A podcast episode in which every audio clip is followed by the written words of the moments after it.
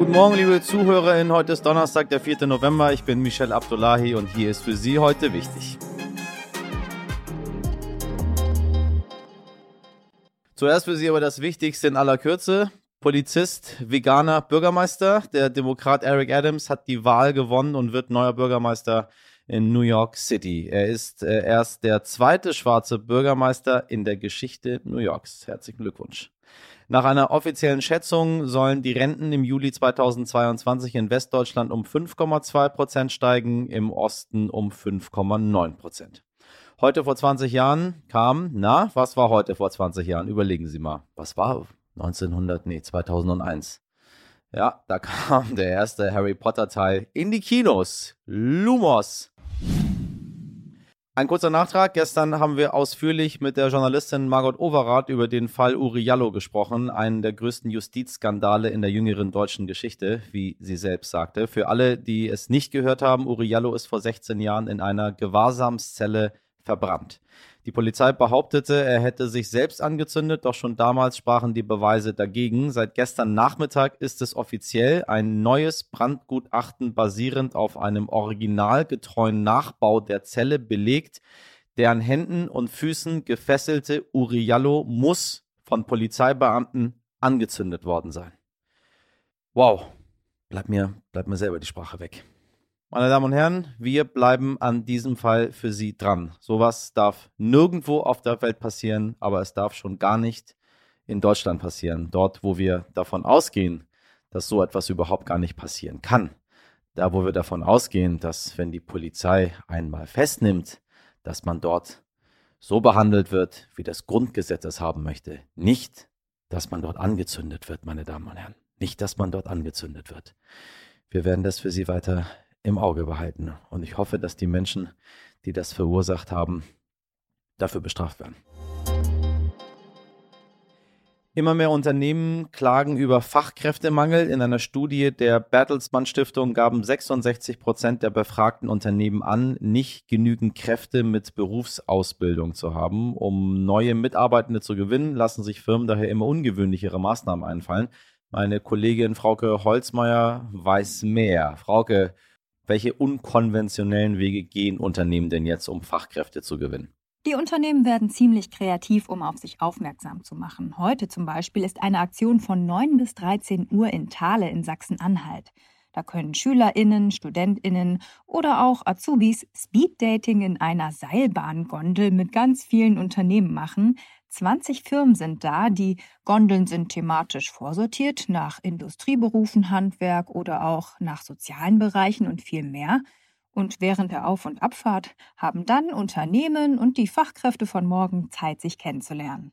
Tja, es gibt natürlich auch immer mal Berufsmessen. Ansonsten probieren es die Unternehmen mit teils witzigen Stellenausschreibungen oder mit besonders lukrativen Konditionen. Zum Beispiel gibt es relativ schnell einen Dienstwagen und dafür muss der Betrieb auch nicht besonders groß sein oder sie locken eben mit anderen Vergünstigungen. Und das versuchen die Unternehmen aber nicht erst seit gestern. Das Problem des Fachkräftemangels hat sich dadurch aber leider noch nicht wirklich gelöst. Wer weiß, vielleicht hilft ja das Speeddating. Liebe Zuhörerinnen, eines der schlimmsten Dinge, die ich mir so vorstellen kann, ist wohl der falsche Verdacht. Also konkret für etwas angeklagt zu sein, das man nicht begangen hat. Ich glaube, das ist mit das Schlimmste, was einem passieren kann. Vor knapp 30 Jahren ist das bei den Wormser Prozessen passiert und zwar im ganz, ganz großen Stil.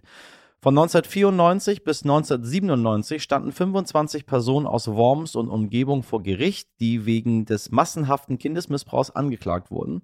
Es standen vor allem Eltern vor Gericht, die sich an ihren eigenen Kindern vergangen haben sollten und deren Familien deshalb auseinandergerissen wurden, die alle unschuldig waren und deshalb zum Glück auch freigesprochen wurden. Der ganze Fall wurde in der Serie Glauben von Ferdinand von Schirach aufgearbeitet, zu sehen bei der Streaming-Plattform RTL Plus, die heute an den Start geht. Deshalb ist Journalistin Gisela Friedrichsen heute bei uns. Sie war damals Gerichtsreporterin für den Spiegel und hat den Prozess mitverfolgt. Frau Friedrichsen, ich grüße Sie. Hallo. Hallo. Sagen Sie, für, für alle, die sich jetzt äh, mit dem Thema nicht so genau auskennen, können Sie einmal in kurzen Sätzen schildern, worum es geht? Die Wormser Missbrauchsprozesse vor dem Landgericht Mainz und zwar in den 90er Jahren. Die galten als der größte Fall von sexuellem Kindesmissbrauch, der sich in der Bundesrepublik jemals ereignet hat. Denn es waren 25 Personen äh, der schlimmsten Taten angeklagt und es ging insgesamt um 15 oder 16 äh, Opfer in Anführungszeichen. Diese drei Prozesse, die in, in Mainz damals verhandelt wurden, haben sich dann am Ende aber als eigentlich die größte Blamage einer Staatsanwaltschaft herausgestellt, die es bis dahin in der Bundesrepublik gegeben hat.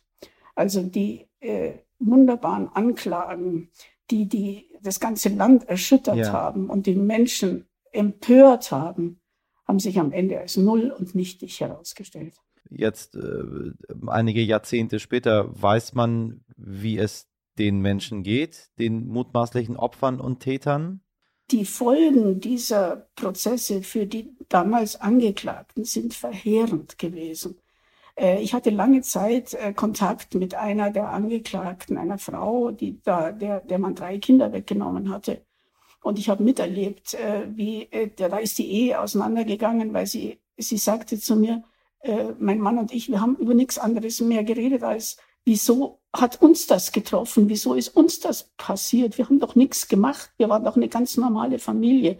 Das hat der Mann nicht ausgehalten. Dass also nur dieses eine Thema noch da in der Familie überhaupt äh, ja, besprochen ja. wurde und hat sich dann getrennt von der, von der Familie und, und die Frau hat dann mit vieler Mühe einen Job gefunden, um irgendwie äh, die, die Familie ernähren zu können.